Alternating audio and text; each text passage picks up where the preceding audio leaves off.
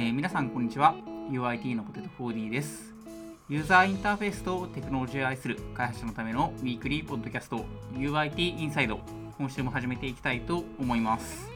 今回はですね、えー、Vue の Define Custom Element について、えー、収録していきたいと思っております。今回はバリバリ使われているという、えー、山本さんにお話しいただこうと思っております、えー、山本さん本日はお願いいたします。はいよろしくお願いします。えー、では今日は早速なんですけど、えー、今回山本さんの方からですね、結構 Vue の Define Custom Element を、えー、と使ってみたんで、えーと、ぜひ UID インサイドで紹介したいっていう話で、えー、来ていただいたんですけど、えーと、はい、まあ、せっかくなんでまずは、えー、Define Custom Element についての概要から教えていただいてもよろしいでしょうか？はい、わかりました。えっと、Define Custom Element は、えっと、Vue の V3.2 でリリースされた機能で、えっと、Vue のコンポーネントから、えっと、Web コンポーネンツを出力するための API です。で、えっと、もともと、えー、Vue V2 でも、えっと、同等の機能を提供するための外部パッケージがあったんですけれども、えっと、今回 V3 にあたって、えっと、Core API として提供されるようになったっていう構造になってます。で使い方としては、えっと、シンプルな関数が1個提供されていてそれが Define Custom Element なんですけれど、えー、その Define Custom Element 関数に、えー、View コンポーネントを渡して返ってきた HTML エレメントを、はいえっと、まあ、普通に Web コンポーネンツ用の定義と同じように custom elements define に渡して使うっていうような感じですね。なるほどなるほど。基本的にあれなんですね。あのー、もうこの関数を通すことによって普通の custom element と同じように、うん、あの取り回せるようになるような API。そうそうそうそう。そうですね。であのいわゆる Web コンポーネンツの場合その attributes とかいろいろあるわけですけどそれをあのこの関数でその Vue コンポーネント側の props とかエミットとかにいい感じに変換をして使って使えるようになるっていう感じですね。で結構インターフェースも、まあ、Vue.js のネイティブなというか Vue.js の記法で書くだけで、うん、まあ、うまくあのカスタムエレメントらしい立ち振る舞いというか挙動に変わってくる、そうそうそうそうそうですね。まあえっとまあ後で話そうかと思ったんですけどまあいろいろちょっと気にしなくちゃいけないポイントもいくつかあるんですけれどまあ基本的にそうあのビューで作ったコンポーネントを、えっと、ビューの外側でも使い回せるっていう機能ですね。助かる。じゃあ結構あれですね。あのビュー以外の技術と共存させたい場合とか、まあ、何かを切り出したりとかそういう時にかなり使えるそうですね。感じですかね。あありがとうございます。なんかこの機能って結構こう使うケースがそんなにめちゃめちゃ多いわけじゃないかなと思うんですけど、なんかこれを調べたり使ってみようと思ったのってなんかどういうきっかけがあったりしたんですかね？あえっともともとのきっかけは、えっと、今回僕が紹介しようと思ってたプロダクトの事例というか、きっかけなんですけれどあの僕が今担当しているのが LINE 公式アカウントっていうプロダクトでえっと、そのそのうちのクーポンに関する機能を開発するところなんですね。はいはい、で、えっと、このクーポンっていうのはそのお店がクーポンを発行してユーザーに配布することができるっていう公式アカウントの一機能なんですけれども、はい、あのお店のお客様がクーポンを作ってで LINE アプリのユーザーがそのクーポンを見るっていう構造になっていてフロントエンドは、えっと、そのお店側が使うプレビューとあのお店のお客様が使うそのクーポン自体の画面っていうので2つあるような構造になってるんですね。はい、で、えっと、今回そのクーポンの UI をリニューアルするっていうことが要件があって、えっと、開発することになったんですけれどもえっと、さっき言った通り、えっと、そのプレビュー画面と、えっと、LINE アプリ内で開くクーポンの画面って2つあってもともとがそれぞれあのプレビューなので同じ見た目をしてるはずなんですけれどもそれぞれ独自で実装してたんです。はいはい、でまあ、えー、それはそれでもちろん昔にそういう背景があったわけなんですけど今回ちょっとできればちょっと開発工数というかメンバーの都合等々でちょっとコンポーネントの使い回しとかをしたいよねっていう話が出て初めてここでこの機能に見つけてやってみようかなっていう話になりました。で、えっと、CM プレビューを表示しているお店が扱う CMS は View2 で実装されている結構大きいプロダクトなんですけど、えっと、今回 OA クーポン新しいプロダクトあでね、えっと、UI リニューアルするっていうことで、まあ、View3 でやりたいよねっていう話になってじゃあ、えっと、ビューのコンポーネントをそのまま出力するんじゃなくて Web コンポーネンツで出力して、えっと、プレビューとして組み込もうかっていうところで、えー、どんどん調査を調べて進めていったっていう感じですね。なるほどなるほど。じゃあ、あの本当に画面のパーツっていうのを、まあ、UI コンポーネントをうまく共通化したいっていう時にあの Web コンポーネントがとして定義できるんじゃないかっていうので、まあ、ちょっとやってみることにしたっていうふうなそうですね。で結構これリリースしたのが3.21だったかな。夏頃ぐらいだったと思うんですけれど、はい、あのそれまではできなかったんですよね。えっともともと外部の Web コンポーネントを出力するため用の外部のライブラリがあったんですけどそれは V2 用であの V2 だから V2 にある API を使ってこう Web コンポーネント内にビューをマウントしてレンダリングしてるのであの V2 だ V3 だとできなかったんですよ。あ なのでとは言っても Web コンポーネントで出力したいしどうしようかなって言ってコントリビュートしようかどうしようかとかいろいろやってたんですけど、はい、まあ都合のいいタイミングであの正式リリースがされたのでよしこっち使ったでっていう感じですね。なるほどなるほど。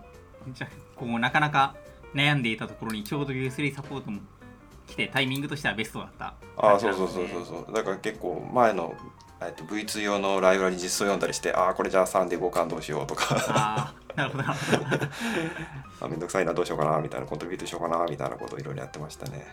ちなみに結構 UIT インサイドだとビューの話をいろいろしてるんで結構聞いてくださってる方も詳しい方多いのかなと思うんですけどなんか、ビューのそのビュー2版の実装とビュー3版の実装ってそのどういった違いがあるんですかね？ define custom element については。あそうですね、えっと、V2 に関しては、はい、えっと、結構シンプルでその Web コンポーネンツのシャド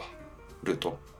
に対して、えっと、普通に new Vue してマウントするっていう感じ。普通のに Vue アプリを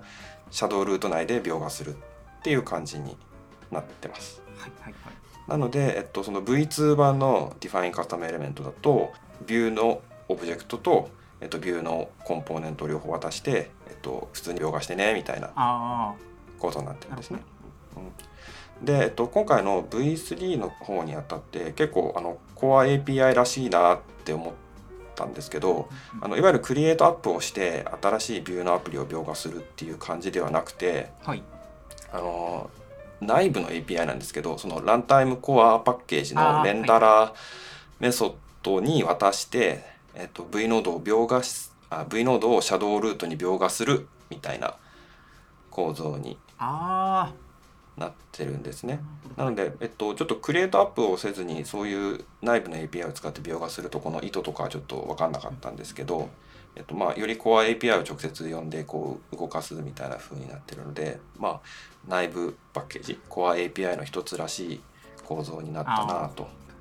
確かに確かにそういう作りに変わったんですね。うん、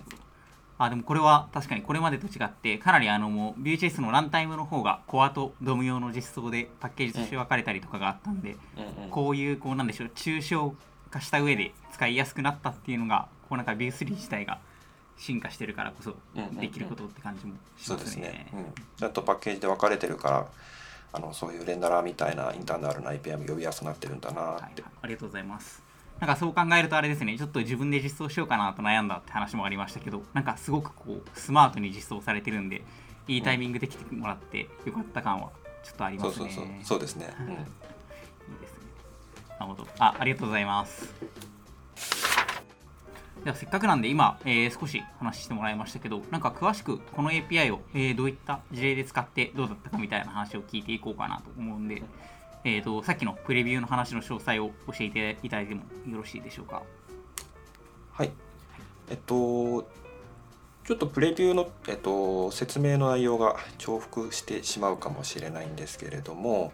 えっと、私が担当しているのが LINE 公式アカウントというプロダクトでそのうちのクーポンに関するものが今回の事例ですと。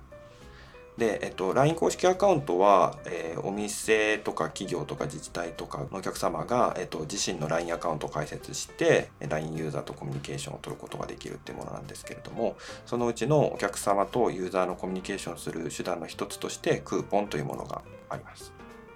で僕はそのうち、えっと、LINE アプリを使っているお客様が使用するクーポンの、えっと、画面えっと、リフアプリを開発しているものです。で、えー、クーポンは、えっと、フロントエンドが2種類ありますと。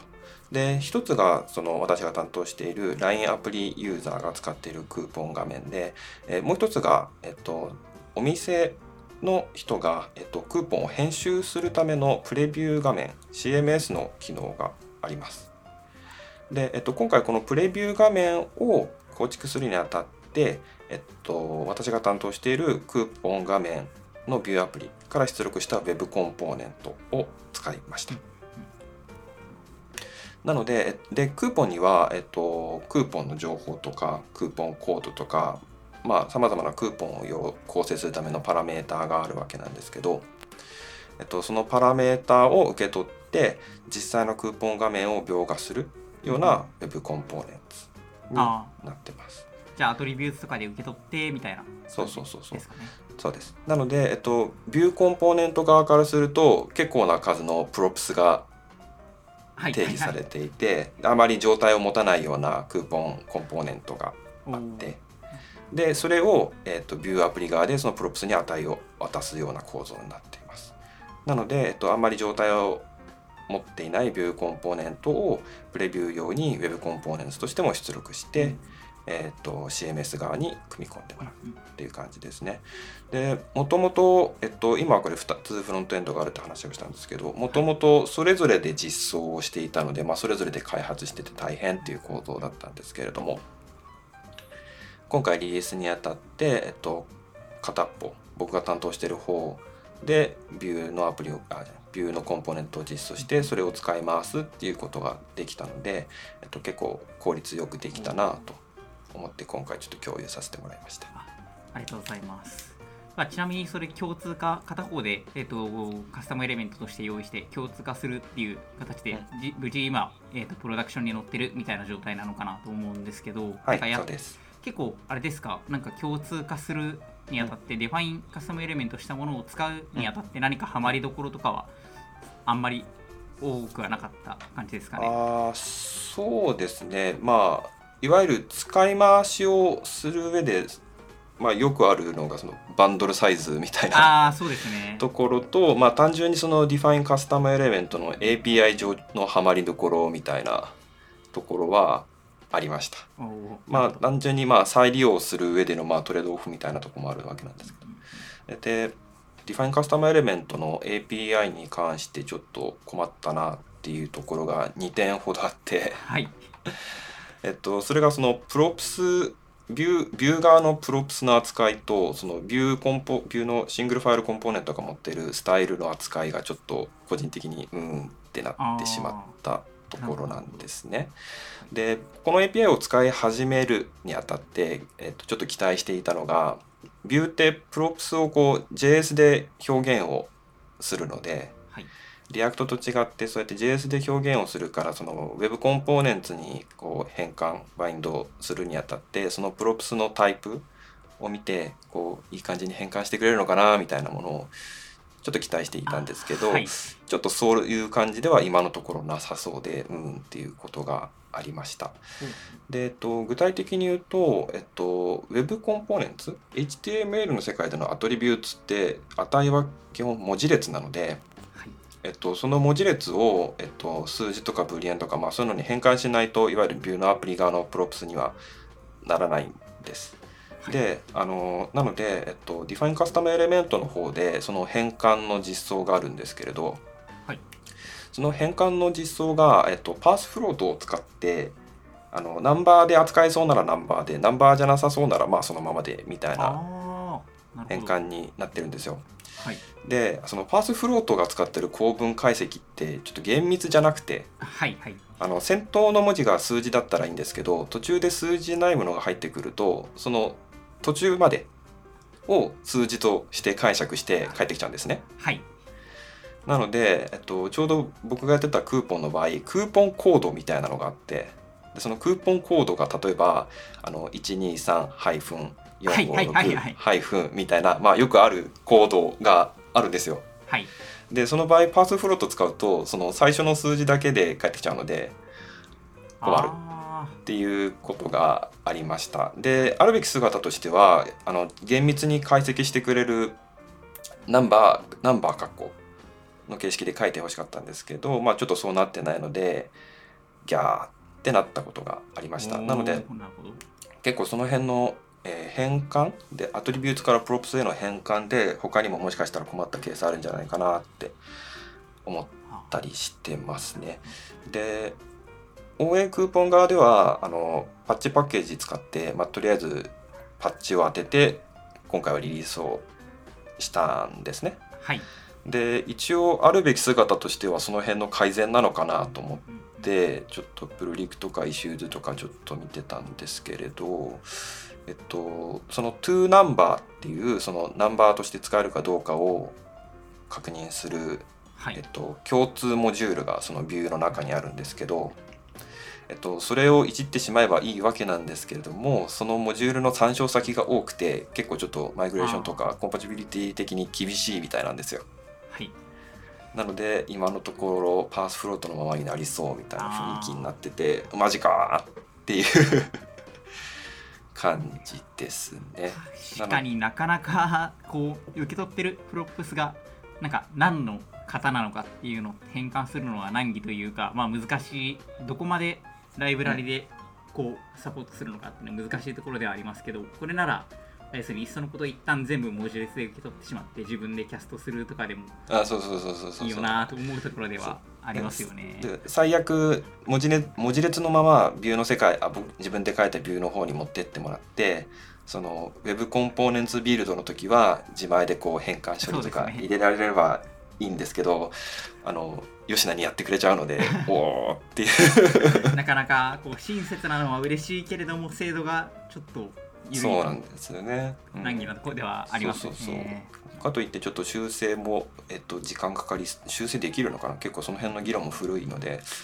もしかしたらこのままなのかもしれないんですけどもし使うケースがあったらちょっとこの辺を気にしといた方がいいかもしれない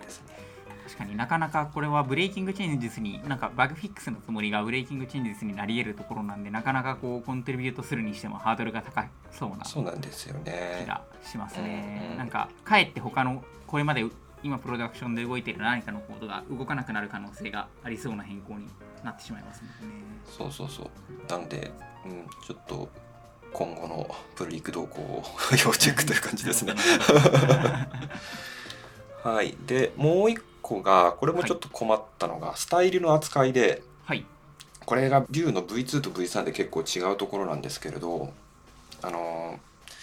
ー、固要素、あえっと、Web コンポーネンツを出力するためのビューコンポーネント、はい。ビューコンポーネントが、えっと、ネストしている構造の場合、えっと、その固要素のコンポーネントが持っているスタイルを、はい。えっと、成功法だとシャドウルートに挿入できないっていうことがあるんですね。例えばプレビューのコンポーネント今回作っている場合その中に例えばボタンみたいなコンポーネントを定義している場合ボタンのスタイルが入ってこない。そうそうそうそうそうなんですね。で、えっと、もともとの V2 だと、えっと、その辺再帰的に取得して挿入してくれてたと思うんですけれど、はい。あの V3 だとそれができないので、うん、ちょっと困ったなっていう構造になってます。で、Web コンポーネンツビルドをするにあたって、えっと、ビューのローダーとかバイトのプラグインって、その、もともとはスタイルをヘッドの要素のところにこう勝手に挿入してくれるじゃないですか。はい。で、それを Web コンポーネンツ用にシャドウルートに挿入するように吉野にやってくれるんですけど、その対象が、えっと、V3 の場合は、えっと、ルートのコンポーネントあのみになっていて、えっと、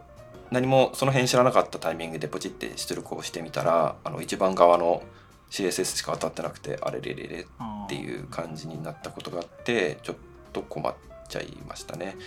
で V3 用に、えっと、そのローダーとかバイトのプラグインとかがそのスタイルを取得してくれててで、えっと、Define Custom Element 側も、えっと、シャドウルートに挿入をするっていう機能はもうちゃんと実装されてるんですね。はいされてるんですけどこう再帰的に取るっていうところのロジックがもうそもそも入ってないのでちょっとこういうのが起きちゃっていたっていうのなんですよ。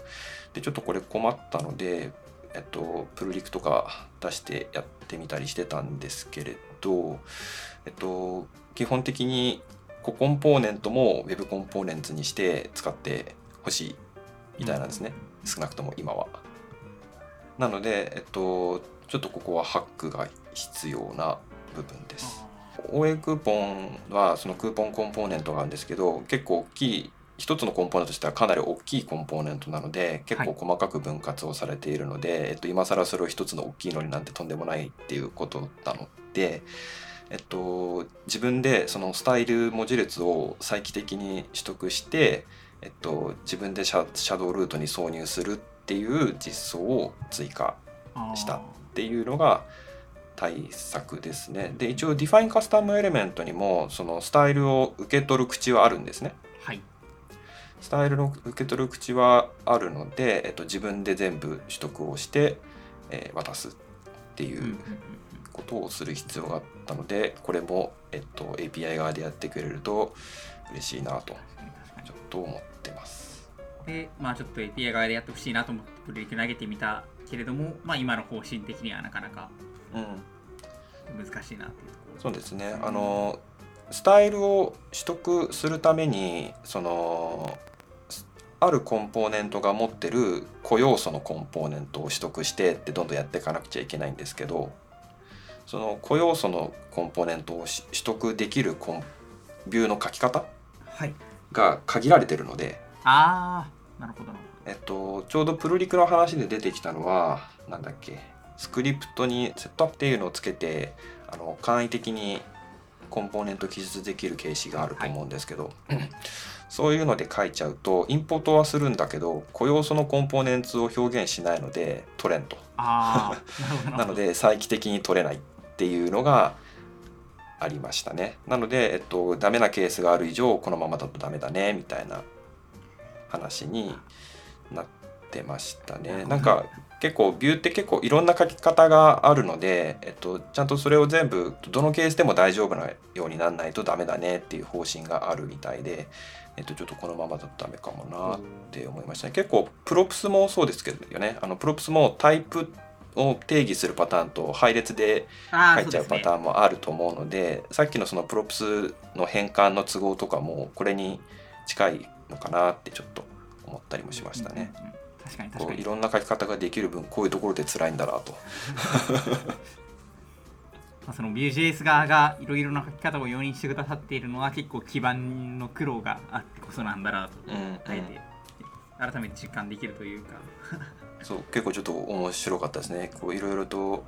書きや書きいろんな人にとって書きやすいケースにするとこういうところに影響が出るんだっていういい勉強になりました。あーなかなか難しいですね。なんか使ってみてコントリビュートしようと思って分かる。そのこの課題の解消の難しさみたいな。そうそうそうそうそう。そうなんですよね。で、うん、まあほん本当は多分ドキュメントを隅々まで見てからコントリビュートするべきなんだと思うんですけど まあちょっとそれには限界があるんで僕の分かる範囲で読んでああでもこれは確かに機能としてないなと思って出すとあこういうケースがあるのか。分からんみたいな。っ なるほどいやていう感じですね。うんそうなのでえ結構この辺困ってる人結構多いみたいで、うん、多分何かしら動きはあるとは思うんだけど止まっちゃってるんで、うん、っていう感じですね。あるいはコントリビュートチャンスかもしれないですよね、そうそうコントリビュートチャンス。そうなんですね。だからもっといい手段とかあるといいのかもしれないですね。結構なんだろうな。ビューで作ったものをわざわざ Web コンポーネンツにしたい時っってなんだろうな。結構大きいコンポーネントだから出力したいケースがあると思うし、はい。使いますってことはある程度大きいものだと思うからこうネストしたビューコンポーネントもあった方受け入れた方がいいんじゃないかなとは思うんですがという感じですね。なんかあれですもんね。小さいものだったらそれこそそれぞれで作ってしまった方が都合がいいことあそうそうそうそううそうそうそうそう。別々にメンテナンスするのが難しいものこそ Web コンポーネンツ化したいしなんかするだけの価値があるっていう風なところでもある気がしますから、ちょっと対応は期待したいところでは。そうですね。で一応成功法としてはそのココンポーネントもネストされたココンポーネントも Web コンポーネンツ化してねはいはい。とは言われてるんですけどそれはそれで違う気がするっていう。いやどうなんだろうな。なんか試してないからあれもしかしたら怒られちゃうかもしれないですけど多分その Web コンポーネンツ化しちゃうとその親と子のつながりがそのいわゆる Web コンポーネンツ同士のつながりになるんでビューとしてやりたい機能とかできるのかなみたいな。確かに。親と子の関係がビューの世界でなくなるとなんかいろいろ不都合ありそうな気がするんだけどどうだろうなとかってちょっと思ったりしてますね。あとバンドルが分かれるのが大丈夫かとかちょっと気になるところもありますよね、あそれで言うとなんかさっき少し話に上がってましたけどそのうん。Web コンポーネンツにする場合のビルドサイズとかも気になる課題としてあると思うんですけどって話があったと思うんですけど。その気になるビルドサイズはどうでした？やってみて。あーえっとやっぱランタイム分入っちゃうのでそこは許容するしかないなっていう感じですね。あのさっき言ったかもしれないんですけどその組み込む先の CMS は Vue2 で書かれていて今回の、えっと、使い回すクーポン側は Vue3 で書いたので、えっと、ランタイムの共存みたいのはできないので、えっと、Web コンポーネンツ側で V3 の、えーランタイムを持ってないと動かせないのでその分ちょっとバンドルが、えっと、大きくなっちゃうっていうのはまあしょうがないよねっていう範囲にはなってますかね。でまあ結構使い回す前提なのであんまりライブラリーも入れたくないなっていうのではい最最初ちょっとこう脳みそ止めていろいろ入れてたものを結果外すみたいなのはまあ当たり前のように出てきましたね。まあとはいえランタイムだけってそんなに重いもんでもないんですかねそうですね。あでも34割ぐらいがランタイムになったかな。なるほどなるそう。であのエヴァンさんとかも言ってましたけどこれあの結局ランタイムもたくさんコンポーネントがある分あの1コンポーネントあたりのランタイムのサイズは小さくなるので。まあうん、そういう今後どんどんその辺の気になるところも減るかなとかは思ったりもしますかね。うん。まあ今回に関して結構その歴史のある CMS 側 CMS アプリ側にこう新しいコンポーネントを組み込んでるのでなんかそういうランタイムはちゃんと完全に分けちゃうとそれはそれで素結合でいいのかななんてちょっと思っちゃったりもするんですよね。そのランタイムによってこう意外とえーってなったりすることないかなとかちょっと思ったりもしつつ今はちょっと気になるけどまあまあまあ今後、まあ、ある程度、まあ、数でコンポーネントなりそうそうそうそうランタイムあれするのかはできるかなとは思いますね。まあ、あとは CMS の中でも CMS 内もかなり機能がたくさんあって、えっと、クーポン以外にもものすごくたくさん機能があるのでみんながみんな必ず高頻度に開く画面ではないんですね。はいはいはいでそういうところもあって許容できるかなっていう背景もありますね。必ずトップで出てくるとかになるとちょっといろいろ考えなくちゃいけないんですけど確。かに確かに今回はプレビューっていう、まあ、ある程度アクションを起こした先にあるから、うん。まあ一旦許容してもよいかっていうそうそうそう。そう判断でまあそうですね。ところですね。じゃあ結構まああれですかね。こう透過的にあんまりフレームワークを意識せずにこうカスタムエレメントとして使えるのは嬉しいけど、まあ、全体としてはまだ気になるところもあって、うん。まあとはいえ今回のケースだとマッチしていたと言えるんじゃないかなっていう感じそうそうそうそうですかね。そうですね。なので、なんか Web Components を作りたいなっていうモチベーションで、じゃあちょっと複雑だし、 Vue 使っちゃおうかみたいなのだとちょっと苦しみを覚えるかもはいはいはい。しれないですね。だったらせめて Preact とかの方がいいんじゃないかな みたいなとこはあります。が、えっと、Vue.js があってそこから切り出すってなったら、そうそうう。そうそうそう、あのかなり強力な選択肢になるんじゃないかなとは思いますね。うんやっぱり結構アトリビュートとプロプスの変換とか、あの、なんだっけ、イベントはいの変換とかスロットとかやっぱ面倒くさいのでその辺をやっぱ Core API でちゃんと持ってくれるっていう構図はやっぱり助かるので、うん。もしビューアプリので作ってたものの一部のコンポーネントを外にも出したいっていう話であれば結構選択肢にしてもいいんじゃないかなと。そうですね。確かに。なんかそっちの切り出したいがベースであれば全然今の段階でもこう選択肢として活用できそうなところはありますね、今回はそのなんでしょう結構 Web コンポーネンツで共通化っていうのはフレームワークまたぐ印象でしたけど今回みたいに Vue2 と Vue3 みたいなバージョンをまたぐケースでも使えますし振り回しは結構良さそうな気がしますね。そうですね。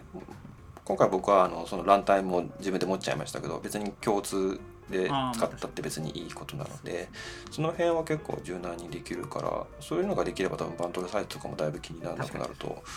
思うので。もしぜひ今後またよりこういろいろ切り出すところも増えてきてなんかそれに立って課題感を感じたり逆になんかあのー今よりもっと本当は使い勝手いいじゃんみたいなところが増えてきたりしたらぜひまたちょっと UIT INSIDE で聞きたいところでははいありますわかりました。じゃあぜひぜひ。がマージされたらまた出ます。あそれはぜひお願いいたします。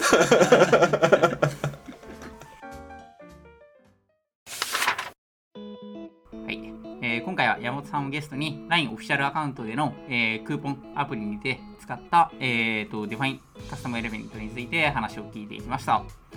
えー LINE 株式会社のフロントエンド組織 UIT ではこのようなフロントエンドに関する議論や意見交換を日々行っております。えー UIT インサイドで、えー公開しているコンテンツの中には、市内の勉強会や交流会の中で得られた、えー知識等々もありますので、今後も積極的に、えーポッドキャスト内で紹介していければと考えております。えーこのポッドキャストについての、えーご意見やご感想については、えーハッシュタグ、シャープ UIT アンダースコアインサイドにてつぶやいていただきますと、スタッフの方で拾わせていただきますので、ぜひぜひツイートいただければと思います。えまた、このポッドキャストを通じて LINE に興味を持ってくださった方は、ショーノート最下部にあります求人のリンクよりご連絡いただければと思います。えー現在、新卒採用、中途採用ともに行っておりますし、えー、Zoom にてカジュアル面談を行っておりますので、気軽にご連絡いただければと思います。名前をつけると、例えば山本さんと話したいですとかってつけると、多分山本さんがカジュアル面談に出てきてくれるんで、ぜひぜひお気軽に、えーご連絡いただければと思います。はいぜひ一緒に公式アカウントを開発しましょう というわけで、えー今回は山本さんと共に F1 カスタムエレメントについて話していきました。山本さん、ありがとうございました。はいありがとうございました